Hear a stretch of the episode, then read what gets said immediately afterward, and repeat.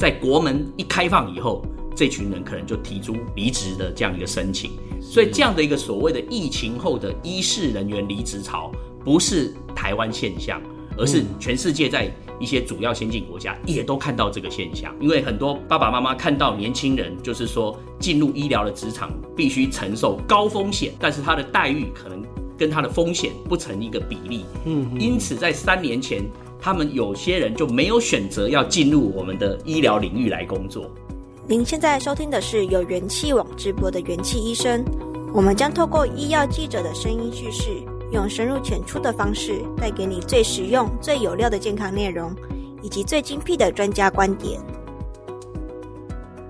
各位元气医生的听众朋友，大家好，我是联合报的医药记者林从恩。那今天很荣幸，我们邀请到台湾医务管理学会的理事长，同时也是星光医院的行政副院长洪子仁洪副院长来跟我们聊一聊台湾的医疗现况。这样子，各位观众大家好，我是星光医院的副院长洪子仁，也是台湾医务管理学会的理事长。今天很高兴能够来上这个节目，跟大家分享我们目前的医疗的现场的一个状况，以及就是最近大家所最关心的这个医护人员缺工的一些问题。那洪副院长就是有提到这这个医护缺工的问题啊。其实我们知道说新冠肺炎席卷了全球三年的时间嘛，那台湾最近就传出这个护理师过劳啊，然后护病比一直创新高，甚至有护理师在脸书写下说，以后可能我们台湾就不再有护理师来提供服务了这样子。嗯嗯嗯、那洪理事长，您观察到说，台湾的医疗体系究竟发生了什么事，才会导致类似的现象这样子一再发生？我想哦，三年前前的这个 COVID-19 哈，算是整个全世界的一个呃百年的一个大疫，然后那这场百年的大疫呢，目前我们这样子看起来哦，事实上可以讲，虽然疫情在今年呢五月一号以后降级。似乎已经告一个段落，但是事实上来讲，哈，它的相关的在医疗现场的一些问题，慢慢的被浮现出来。那我想最近大家观察得到，是在今年的五月份之后，民众突然发现到说，诶，急诊的所谓的拥塞状况，似乎比过去来得更严重。对，那但是呢，事实上来讲，哈，大医院的急诊拥塞其实并不是一个新的议题。在过去疫情之前，事实上急诊拥塞在我们这些像星光、台大、龙总，可以说是。平常的日常就是这样，因为毕竟我们的民众在对于分级诊疗的这个观念的建立，并不是那么的完整，因此民众迷信这些大医院，不管大病小病，他基本上就是往大医院去挤。所以当然这些大医院一床难求，急诊拥塞，这是疫情前的日常。好，那为什么在今年会被特别凸显出这个急诊拥塞的问题呢？这主要的原因是说。今年的这个急诊拥塞呢，它主要的原因是，并不是因为急诊的就医数量的特别的增加，也就是说，五月份之后，虽然说像流感哦，那等等一些呃这个疾病，造成我们的急诊的就医人数有微量的增加，哦，上升幅度可能三到五 percent，可是问题是，因为这三到五 percent 的人到急诊就医以后呢，基本上就有两个情况，一个就是看完急诊离开，一个就是他必须要在急诊等候，等候什么？等候入院，好，哦、那等候入院的时候呢，这时候我们才观察到说，因为各医院的病床，那因为可能照顾人力，主要就是护理师不足，所以即使你有病床可以让可以收病人，可是因为没有照顾人力不足，嗯，所以很多医院在这个时间点呢，就开始有所谓的降载，也就是说，它有些病房部分是没有开放的。好，没有开放这个病床。对，那主要原因就是医护人员，尤其是护理人员不足的这个问题嘛。吼，嗯，那所以就会造成在各大医院的急诊，所谓等候病床的时间被延长了。哦，就是说过去可能诶二十四小时可以入院的比例，可能是在哦，譬如说五成以上都可以在二十四小时入院。可是因为这个呃楼上的这个收治的能量。降低了，所以就变成说，有些人可能要等到三天甚至更长的一个时间。所以我们在探究这个现象的时候，就发现了几个主要的问题。哈，第一个问题就是说，确实在疫情之后，我们在医疗的现场观察到，不只是护理人员，包含各类的医事人员，好像检验、营养、药学、好药师等等各职类的医事人员，在疫情后。因为国门就开放了嘛，那我们也知道，我们的医师人员经过三年疫情的这个压抑以后，国门开放了以后，很多人在这三年想要做的事情，譬如说到国外留学啊，到国外去学习语言啊，或者到国外去度假，在疫情期间都不能做的这些医师人员，在国门一开放以后，这群人可能就提出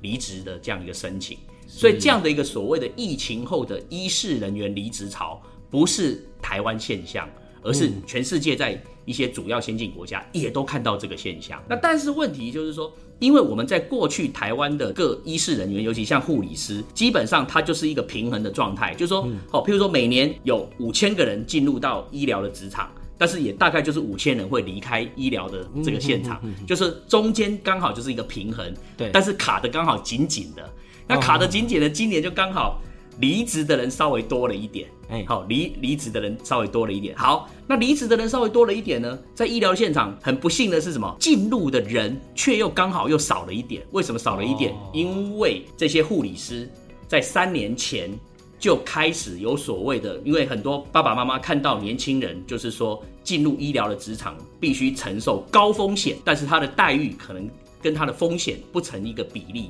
嗯，因此在三年前，他们有些人就没有选择要进入我们的医疗领域来工作，所以就造成三年前开始就是所谓的这个医事人员呢进入到医疗科系的这个比例在下降。哦，那我给你一个数字哈，过去台湾地区有二十九所大专院校有收护理学系，那过去的注册率、报到率都大概在九成到九成五之间，嗯，但是在去年的报到率只有八成左右，哦，所以你就可以很明显看到，就是说，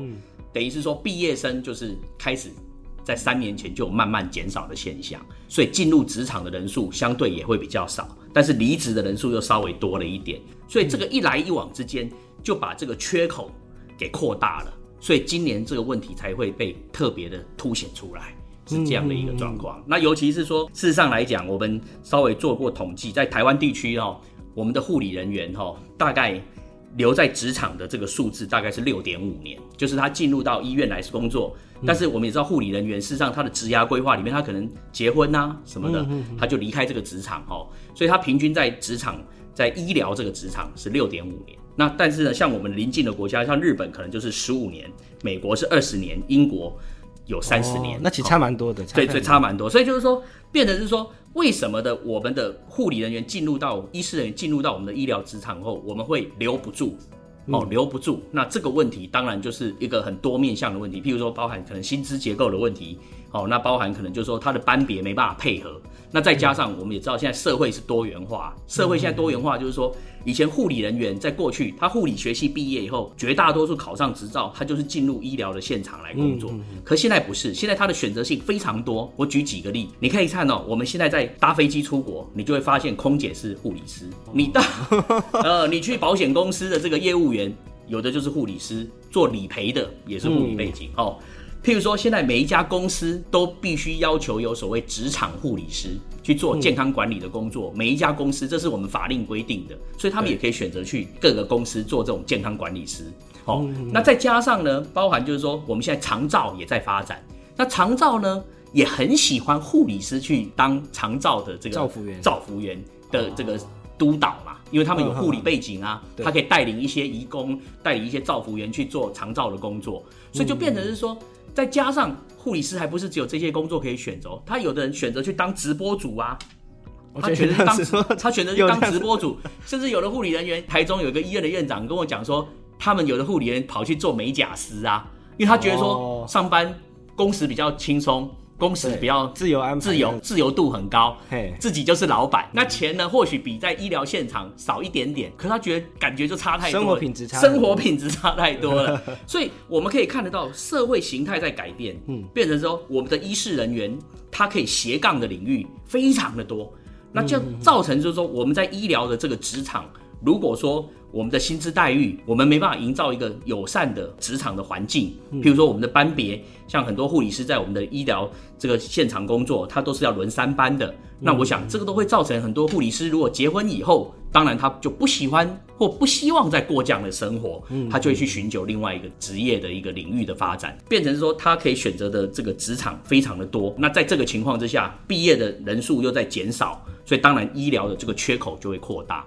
哦，那我现在是很担心，然后因为毕竟现在还是在夏天，夏天基本上不是急诊最 critical 的时间，基本上我们台湾的急诊就是在秋冬之后，因为气候的转变，包含流行病，包含这个心肌梗塞啊，好，脑血管、心血管这些疾病的好发都是在秋冬季节嘛，哈，所以在那个时间点，如果我们的病床没办法全数打开的话，可能这个问题就会更加严重。但是呢，我们就是有看到一个数字，然后就是说护理的人员进入职场的人数在减少。但是另外一个面向，我们看到的却是台湾的病床数不断在增加。可能我们的听众不晓得哈，嗯、我们在二零一七年哦，二零一七年距离现在六六年前，对，那时候台湾地区的总病床数大概是十六万张床，全国哈，到了二零二一年，我们全国的病床已经有十七万两千床，所以。因为很多医院不断的在扩充跟新设，所以病床的数量还在增加。可是病床的数量在增加，可是投入这个职场的这个医事人员、医护人员，尤其是护理师，却在减少。所以你就可以看得到，为什么这个问题会雪上加霜的原因也在这个地方。哎，那为什么我们会一直不断的想要开新的床？是不是要服务偏向地区呢？还是有一些评鉴上面的要求等等？很多人都问我这个问题啦，哈，为什么就是说在这个现况下，哈，我们的这个床还是不断的设立，医新的医院还是不断的设立。我我觉得我们台湾跟别的国家有一个很大的不一样。我我们都了解说，我们就是说民主自由嘛，哈，然后就是说民意优先，民意第一，然后这个当然是对的，然后就是说屈从于民意的一个情况下，就会有一些我觉得是一个比较台湾的独有的现象，就是说我举一个例子好了，譬如说我们台湾的大学。我们有全台湾有超过一百五十所的大学，为什么有那么多大学？因为每一个乡镇市的这个所谓的市长、首长都希望在自己的这个乡镇最好有一个大学，所以金门也要弄一个大学。好，嗯，你的大学普遍设立了以后，你就会发现，第一个资源就分散了嘛，嗯，第二个生源就不足了嘛，所以我们现在就开始会尝到，就是说是学生在选学校，而不是学校在选学生，一些奇怪的现象就会发生。那我们反观像新加坡这个国家，新加坡的人口是五百万，大概是我们的五分之一。嗯，新加坡全国的学校不超过二十所，大概只有十所大学而已，所以他才就有办法资源集中，让一些人去读大学，有最好的精英教育的一个训练。可是我们台湾就会发展出这种独特的现象，就是大学普遍的设立，那普遍设立的结果，现在大家也都看到，每个人都去念大学，但是学历就贬值。对不对？那反而我们需要的技职人才是不足的。好，对，那你再问那个病床的问题，我一样这样回答你。为什么病床要一直开？因为每个首长都希望这个所管的这个县辖这个市里面最好就有一家医院，甚至最好要有医学中心呐、啊。所以很多人就讲说，就像屏东好了。事实上，屏东的医院，它如果没有新设这个屏东的荣总的话，最近听说要开两千多床的屏东高屏。我我真的是想说，我问大家，屏东有需要设再设立新的医院吗？他们事实上上了高速公路，只要高速公路不到半个小时的车程，就有很多的医学中心可以去就医了。嗯，有必要在自己的家门口再设立一家大型医院吗？当然是民众的期待，那首长的政绩。那但是医院设立的结果，就是会造成我们台湾目前这个现象，就是资源开始在分散。你去想一件事，每家医院都设一个医院，每家医院都要有小儿科，每一家医院都要有急诊的医师。那问题是急诊的医师就会人数就会什么不足以去分配分散到这么多的医院里面都有很好的急诊医师嘛？所以照理说，国家本身应该对整个我们台湾的这整个的健保体系也好，或者我们的医疗体系，应该有一套完整的一个计划去思考，说多少的医院的 size 是符合我们现在民众的一个需求。因为毕竟适当的 size 跟管制，你才有办法，就是说把资源集中。好，那这样子的话，才能够避免过度的医疗使用。好，那才能够让我们的健保资源能够用在最需要的刀口上。对，那个副院长刚才提到说这个健保资源啊，你也提到这个新加坡的制度，但我们知道说其实我们医界常在讨论这个健保这个医疗支出在 GDP 的占比，那我也蛮觉得说新加坡是一个可以效法制度，但其实他们的 GDP 占比是我们大概三分之一，那这个状况可以请副院长跟我们分享一下这样。我最近到了新加坡哈，带研究生到新加坡去考察。新加坡的这个医疗保险制度，哈，嗯嗯，我觉得说，为什么我对新加坡的医疗保险制度，哈，特别有兴趣的主要原因是说，为什么新加坡可以用经常性医药卫生支出占 GDP 的比例不高于台湾，嗯嗯，但是它所得到的健康指标，就是 Health Indicator，不管是在平均余命、癌症的五年存活率、新生儿的死亡率、孕产妇死亡率、可避免死亡率的这些所谓健康指标。新加坡的排名都比台湾要来得好。那我就很好奇说，哎，因为从我们的日本跟韩国的，跟我们都一样是属于社会保险型国家嘛，社会保险型国家就是大家，我们就每一个人都每一个月要缴一点保费，然后大家合在一起，然后让民众来看病，好这样的一个情况，这社会保险的国家。我们就观察到说，像日本跟韩国，它在医疗卫生支出占 GDP 的比例远高于我们台湾。我们现在大概是六点二，那韩国大概是八，日本是十一。好，但是呢，我们看到它虽然有比较高的什么医疗费用的支出，可是它在健康的指标上的表现也是比我们台湾好。韩国现在平均余命就是已经领先我们台湾两岁了。嗯，好，那另外它在新生儿死亡率、孕产妇死亡率、癌症的五年存活率的表现也比我们台湾好。那我们认为这是因为。医疗支出高，那健康指标也会跟着提升。哦，从日本、韩国跟台湾，我们都会看到这样一个现象。但新加坡就很特别了，就是说它的支出没有那么高，但是它还是可以得到一个很好的健康指标。我觉得主要是两点原因。第一点是因为新加坡的他们的国民生产毛额绝对数字特别高，因为我们都知道，我们台湾是两万多美金，新加坡是超过五万块美金，这是第一个原因。第二个原因就是。新加坡的医疗保险制度叫储蓄账户制，储蓄账户制的精神是什么？就是说你在你的这个每一个人都有自己的一个基金，那个基金是你自己的钱，那你每一个月的薪水，你跟雇主都会提拨一部分的钱到你的基金，那那个基金叫好，就是在自己就是我们叫做。医疗储蓄账户，那那个钱是你自己的钱，嗯、那你自己的钱，你那个储蓄账户呢？医疗的储蓄账户里面有一部分就是医疗的储蓄账户的钱，也在你自己的口袋。就是你当你生病的时候呢，政府可以允许某些条件下，你可以拿这个账户的钱出来付。好，嗯，而且这个钱呢，你可以家族可以通用啊，甚至可以传给下一代。哦，换言之，就是好像你自己的储蓄就对了。哈，有点像劳保这样子，提拨。呃，不不不，跟劳保不，呃，应该是说那个钱就是有点像是说。我们就是它叫公积金制度嘛，那个公积金制度就是说，你你自己每个月的薪水提拨一部分的钱，这个人，但是是放在你自己的口袋去运用了。哦，哦，啊，这个运用里面可能就是说，它里面可以买房子，或者是看病，你都可以从你自己的这个公积金，就是储蓄账户去付款。所以这里面大家注意到，就是说，这个新加坡的医疗保险制度跟我们台湾最大的不同就在哪里？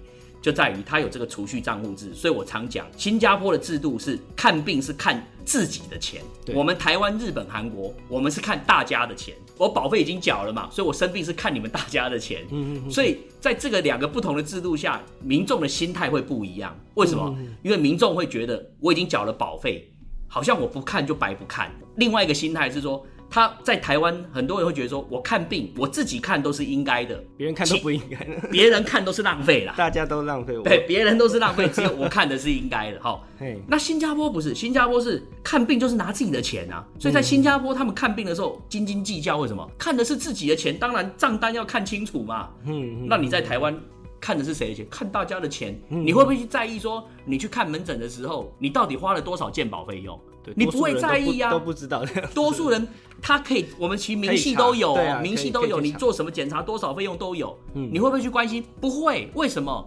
反正都是看别人的钱嘛。嗯，你不要跟我讨钱就，你不要跟我要钱就好，剩下都不重要。就我们这种所谓社会保险型的国家，嗯，无可避免会有一些所谓的 wastage，就是浪费。跟所谓的道德风险就是这样来，嗯、哦，我必须要这样讲哦。所以新加坡的这个医疗保，他们的医疗保险制度里面，因为就是看自己的钱，再加上他们政府有一套他们的这个补贴的一些政策去做一个一些配合。譬如说，在新加坡，除了是自己的储蓄账户是要拿钱出来以外，政府其实也是有补贴的。譬如说什么？譬如说，如果你是大病、癌症哦这种重大的病哦，或者住院，你住 C 等级。就像健保病床，政府就会补贴八成甚至九成，你自己只要付一成的钱。可是如果你在新加坡，你住院，你是住单人房，他就认为你的经济条件好，政府补贴可能不到十 percent，剩下九十 percent 你就要从你的自己账账户的钱拿出来看。哦，那基本上因为这样的精神，在新加坡看门诊几乎绝大多数都是要自己掏钱出来看的。哦，门诊，因为哈，其实我也我的观察也是在我们的健保的这这总额里面。门诊是我们的花费的主要来源之一啦。怎么说哈？因为我们台湾地区的这个看病的平均次数是一年十五点九次啊。嗯，就是我们民众每一年平均，我们每一个人哦都看了十五点九次。像我这个一年没有看一次。对啊，我也在想，我一年。我我们就是我们就是贡献给那些 看的比我们多十五点九次以上的人呐、啊。但是平均值就十五点九次。可是 OECD 国家哈，正常的国家，嗯、其实一年看病是八到九次。嗯，这才比较正常的数字。所以我们的看病的平均值呢，是高于 OECD 国家的快两倍了，快两倍。好，那这会造成一个什么现象？我们的国人平均每多看一次的门诊，平均全国平均多一一年，我们的健保就要增加三百八十五亿点的支出。那换算成金额也大概要三百多亿了。所以大家会觉得这个数字很可怕。怎么讲？你想想看，我们只要平均每一个人一年，大家平均少看一次病，我们就可以帮健保节省三百多亿了。但是很可惜，我们看病是越看越多了。因为我记得，在这个健保开办那几年哦，我们平均一年是看十二次而已啊。嗯，哦，但是这几年已经上升到十五点九次。有时候我就在想一件事情：我们台湾人真的身体比别的国家人差吗？为什么我们看门诊看的次数会这么多？那我想大家也都知道嘛。哦，就是有些时候哎，民众就是哎。就是说他没有逛医院的心态，一些好像心态，或者是说他没有分级诊疗的观念，哦，那就是就会多看了几次病，那这个其实都是在消耗我们的医疗的资源。嗯，哎，像像新加坡还是哪一国？好像他民众如果要到医学中心，他必须一定要有诊所转诊过去才可以看这样子。基本上哦，全世界的国家哦，嗯，没有人像我们这种制度就医的自由度这么高的啦。可进性跟自由度这么高，没有啦。嗯哼，日本如果你要去大医院看，要有个转诊的一个 letter 一、嗯、一封信，你才能够去大医院去看专科门诊。嗯、你如果没有那封转介信，你到那个医院直接要就医，先付一万块日币再开始看病。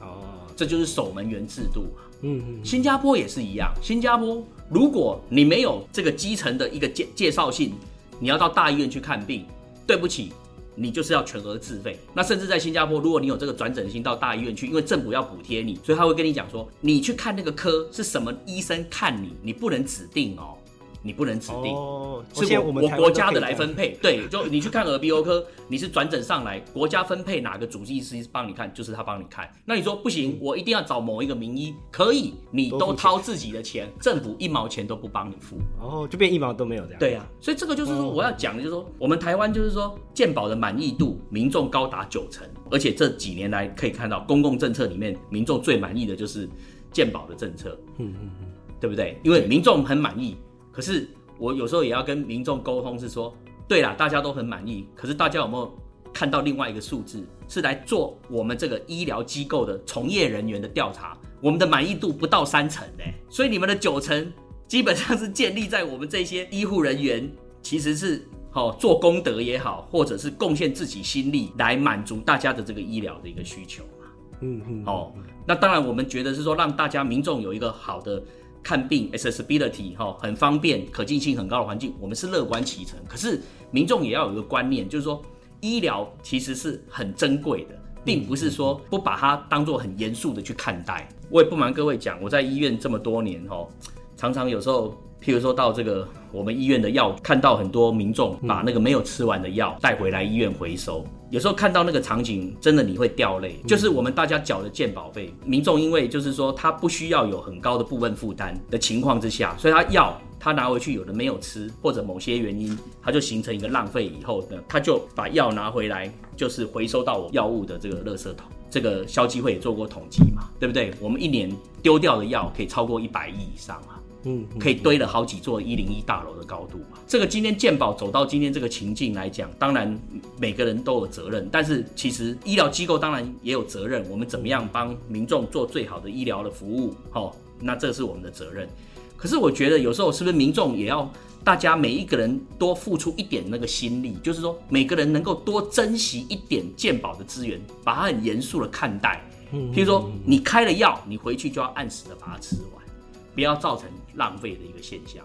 否则如果每一个人都你浪费一点，他浪费一点，全部两千三百万的居民加起来，那个数量就会很大。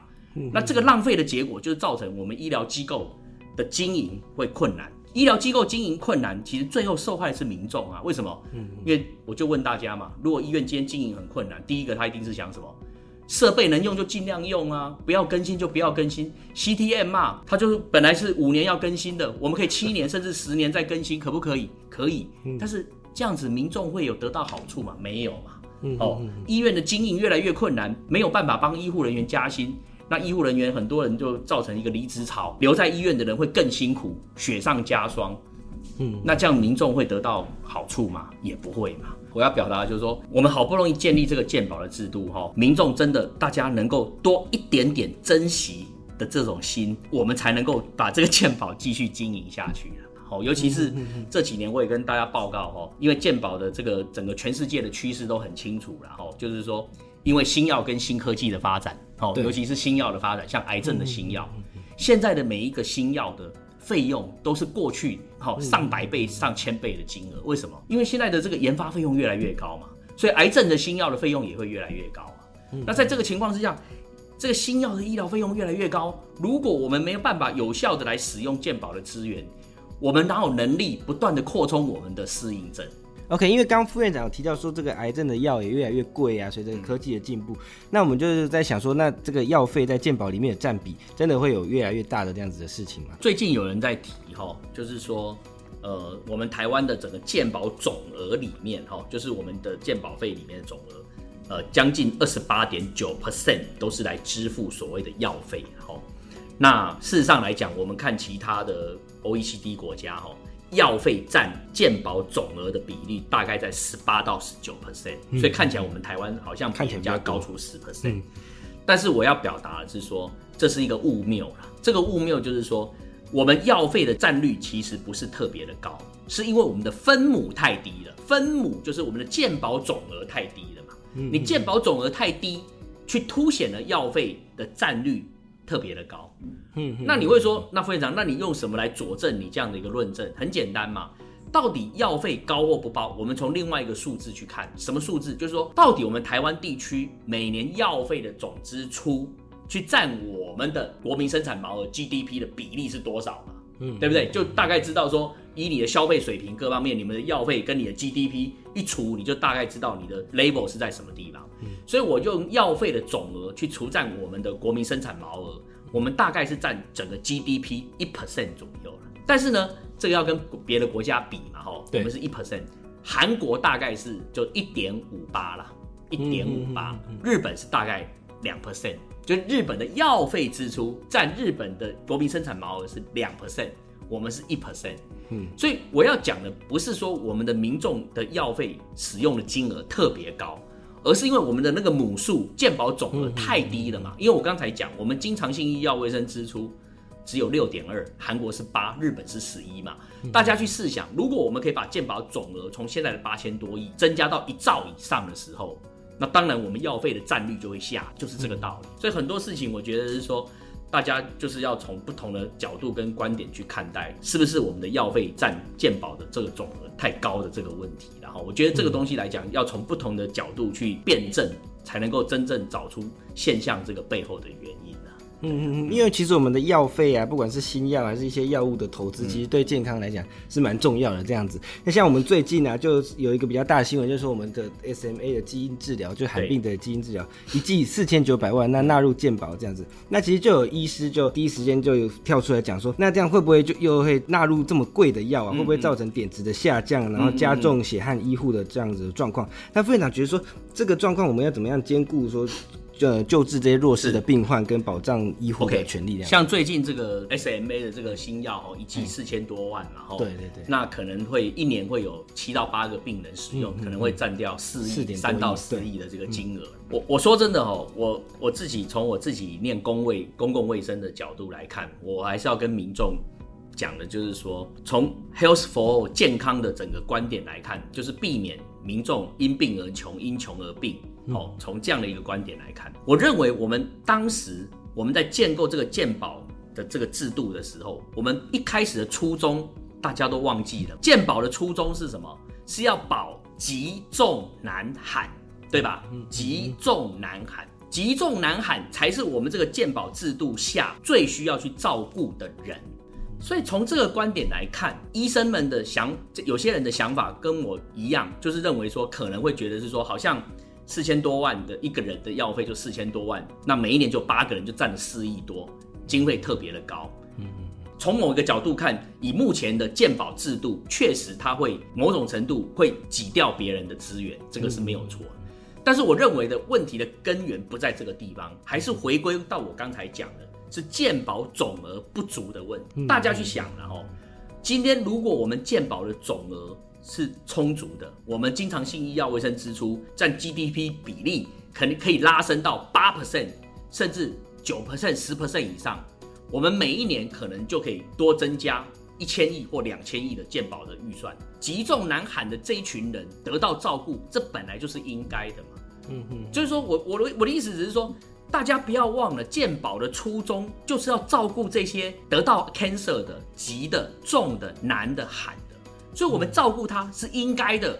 早就应该做了。但是，我要讲为什么之前没有做？因为巧妇难为无米之炊嘛。嗯，因为站在鉴宝署平衡财务的立场，我相信鉴宝署这些官员也很希望赶快把这个罕病的这个用药能够纳入啊，因为这可以造福很多人嘛。我相信鉴宝署的官员也很希望，如果全世界有最新的癌症的新药，我们可以缩短什么？缩短癌症新药进入健保的什么时间嘛？对，给付的时间嘛，这不是我们大家所希望的吗？嗯、我相信他们也是跟我们一样的想法，但是为什么他们不能做到？就是我讲的嘛，巧妇难为无米之炊嘛，不能说既要马儿好又要马儿不吃草嘛，这两个之间是一个冲突的嘛。嗯，所以我意思是说，你问我罕病要不要纳入，当然要纳入嘛，因为我们办健保的目的就是要帮助这群人嘛。这是生，这是表现我们。对生命价值的重视，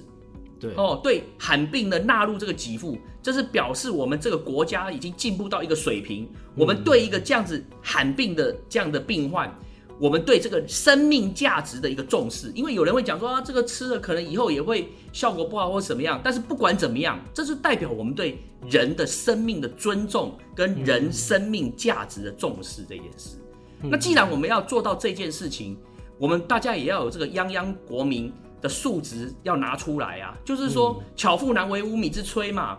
大家不要想说用很低的鉴保费用要得到这么多的一个这个给付跟这个哦这个所有的新药的一个哦纳入等等嘛。所以民众也要有一个观念，就是说天下没有白吃的午餐嘛。嗯，如果我们认为说我们要帮助更多需要帮助的人，大家应该要思考是说每个人都拿多拿一点点健保费出来缴嘛。况且我常常要讲说，现在很多健保费在缴的过程中，民众其实都没有仔细去算。我们事实上，我们缴的健保费里面，民众是负担整个保费的三成哦。大家不要忘了，民众真的不要忘了，你只缴保费的三成，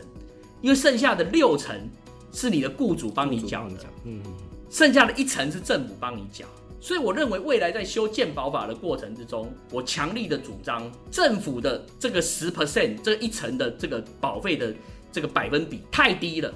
为什么？因为政府在这几年我们经济不断发展的过程中，政府的税收也在增加嘛。嗯。所以在整个健保的总额要成长的过程中，我们不一定要从民众的腰包里面去掏出来啊。嗯。政府要多承担一些责任嘛。就是我讲的，未来是不是说？健保费的总额的比例要重新去思考，民众为什么要拿出三成？民众我觉得拿二十 percent 就好啦。嗯，企业主为什么要拿六成？企业主应该拿五成出来就可以了，剩下的三十 percent 政府要负担啊。嗯，因为我觉得我们的政府就是说，你如果你觉得医疗，你重视人命价值的健康，你正重视对民众健康权的这件事情的话，你在你的整个国家资源总分配的过程中。你是不是应该要提高你的责任，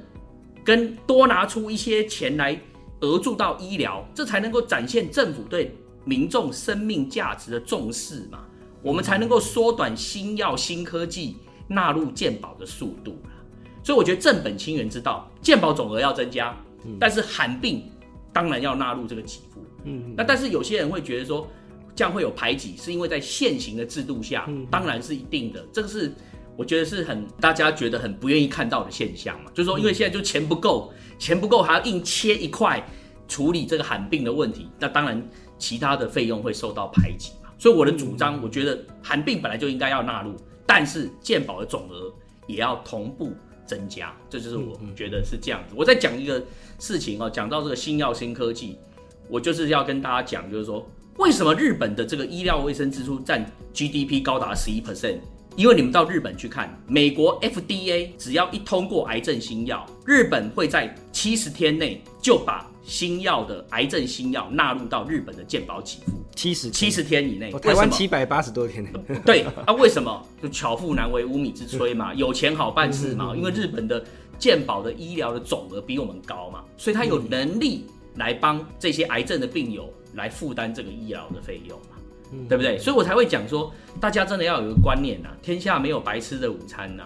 我们现在大家付的健保费，我们医疗机构所付出的劳力、劳务，跟我们的这些知识跟这个医疗的服务，其实已经大大的超过民众缴出来的一个健保费的嘛。但是我们现在医疗界现在最大的问题，就这七十万的医疗的医事人员。我们慢慢已经发现，我们已经扛不住民众不断提高的医疗的利用率，但是呢，金额却没办法同步去增加。这个医界已经快扛不住这样的一个重担，所以也希望说大家能够把这个观念一转。哦，其实我觉得民众在缴健保费的时候，你就要去想嘛，这是投资我们的健康嘛，就是说你多拿一点健保费出来，哦，我就要讲医疗的支出是投资，不是成本。医疗的支出是投资，不是成本。民众把健保费多缴一点，其实是在投资民众你自己的健康啊。韩国的例子最鲜明了。韩国你看，它医疗费用增加以后，它的平均余命就超车我们台湾了。可是事实上，大家会讲说，哎呀，是不是韩国以前就是领先我们台湾？错，在一九九六年，在二十四年前，韩国人的平均余命还少我们台湾人一岁。韩国是在两千年以后。它的健保总额的成长率每年用三点九 percent 的速度高速的往上去堆叠，所以它不断的投入医疗费用的支出，所以呢，在它的健康指标上才会在公元两千年之后超越我们台湾，现在已经倒过来领先我们平均余命两岁，癌症存活率也是啊，哦，像肺癌，我们台湾的这个五年的癌症存活率是十五 percent，对，哦，当然比过去要进步很多，可是没有比较没有伤害啊。日本的五年存活率是三十哎，日本是三十哎，韩国是十八哎，都比我们台湾表现好。很多民众都会觉得说啊，这个我们经常在这个，大家都觉得说台湾的医疗真的很好。台湾的医疗很好，是因为这些医疗从业人员，大家真的是做功德，满足民众的医疗需求。可是做功德也要有个极限呐，对不对？这功德不能一直做下去啊，尤其现在已经到了这个边缘地带了，所以说民众也要可以思考。多投资一点钱出来，在医疗的这个健保的费用上，可以让自己的平均余命增加，然后这个五年存活率的这个健康指标也变得数值更好，也可以提升民众在医疗照顾上面的一个品质。那当然，我也要强调，我不是只有叫民众要多掏出一些钱来哈，我这边也是要呼吁，除了民众以外，政府更需要，政府负担的责任是比我们民众应该要来得更高，嗯，副院长，那因为刚才提到说国外啊，癌症新药的纳保时间七十天而已。那我们其实知道日本是日本，对，对日本。嗯、那那现在健保署其实他们在规划一个叫做平行审查的制度哦。他说这样子可以加快这个纳保的时间四个月，就是在我们国外新药进来的时候，就同时食药署跟健保署同时启动这样子。不晓得副院长觉得说这样有办法真的解决到新药纳保的这个问题吗？目前的这样子所谓平行审查的制度哈，当然是在效率上。嗯就是说可以缩短这个时间，可是我觉得这个要有足够的配套啦。嘿，那个配套哈、喔，讲到最后又是钱钱的问题。为什么？因为你去想一个道理啦哈，新药，尤其是癌症新药开发的厂商，嗯，他要把新药卖到我们台湾来，然后你健保如果要把它纳入，嗯，你的砍价的幅度如果过高，让他在你们台湾健保的支付价格如果过低的时候。嗯，你即使要缩短这个时间让他进来，他也不会参加。为什么？因为他把药价卖这么低到你台湾，他其他国家就没有就不能做生意了嘛？这是这道理一定是这样的嘛？今天如果我是全世界的原厂的开发商，我一定是找全世界新药嗯价格最好的国家的健保给付，我先进去嘛。所以为什么日本可以进去？因为日本的给付条件就是支支付价格就是比较好嘛。比较能够接近原厂药的那个价格，可是如果我们台湾能把这个价格都砍得这么低，我必须要讲哦，我们台湾的鉴宝署应该算全世界里面来讲，是算是真的是精算师啊，他们在砍砍价的这个手段跟技术来讲，真的很厉害了，所以我们才会说，我们台湾为什么所有的药价全世界一比，我们大概是跟澳洲同一个 label。甚至中国大陆的药价都比台湾来高，更不要说日本跟韩国跟美国，对不对？嗯嗯、这个东西来讲，平行审查这是对的，因为可以缩短这个，哈、嗯，就是新药可能进入我们健保的这个时间。但是要配套，就是说我们有没有那么足够的预算可以去把它纳入进来，这也要去思考啊。好、嗯，就是说你你有没有足够的经费当你的后援去让它纳入进来？否则的话，为什么现在要到七百多天？嗯、因为省一天是一天啊！好，那今天真是非常谢谢副院长来到我们的节目上。嗯、那我们从这个医护这个离职潮啊，跟医护缺工的这个问题啊，其实我们看到的是整体健康下面的整个的问题。嗯、那这个对于民众每一个人其实都有关系。那这个我们政府也是一定要更注意啊，对不对？没有错了。嗯、这个我想最近这个所谓的医护的离职潮，嗯，急诊的拥塞，这个我都是把它称之为这是医疗现场的现象。嗯，哦，现象现象。那我们作为一个研究的，好学学者专家也好，我们关心的是现象背后的原因，因为我们要找出现象背后的原因去加以解决，嗯、才能够让这个现象以后不要再发生。嗯，所以看起来表面上好像是医护离职潮，好像是急诊的拥塞，其背后其实是我们的整个健保架构，好，整个制度的设计。从刚才我们讲的，哦，就是说我们的支出是不是不足的问题。哦，我们健保的这个支付制度是不是有需要去调整的地方？譬如说，除了就是说在这个收入面来讲，我们希望能够提高经常性医药卫生支出的这个占比。那另外，民众也可能要提高我们的健保费和汇率等等这个以外，另外一方面就是说我们在医疗的这个避免浪费跟避免所谓道德风险的这一块，所谓部分负担，这个也可以同步去努力。就是说，在制度怎么去设计，就是说透过部分负担的设计去减少民众。不需要的医疗的利用率跟不需要的哦过度的医疗的使用，那这个也要去同步的努力。总而言之，就是说我们看现象，但是我们探究是背后的原因。唯有从背后的原因的根本原因去分析出来，去加以解决以后，这个医疗现场的现象才能够不会再发生。然后，所以我想我也是说，透过现象背后的这些原因的一些探讨，来跟大家分享为什么我们主张哦，就是说医疗。呃，支出是投资，不是成本。我们应该要适度的提高我们的这个所谓的经常性医药卫生支出占这个 GDP 的比例。我们希望五年内能够赶上韩国的速度，就是八 percent 以上。那在这里面，我还是要强调，除了民众以外，政府应该要多负担一点好医疗支出的这些费用，来彰显政府对人命价值的重视。那再次谢谢院长，各位听众朋友，我们下次再见，拜拜，拜拜。感谢各位收听。如果喜欢这集内容，您可以在元气网医生频道重听本集节目，并阅读精彩报道。也记得订阅我们，留下好评，或是留言告诉我们您的想法。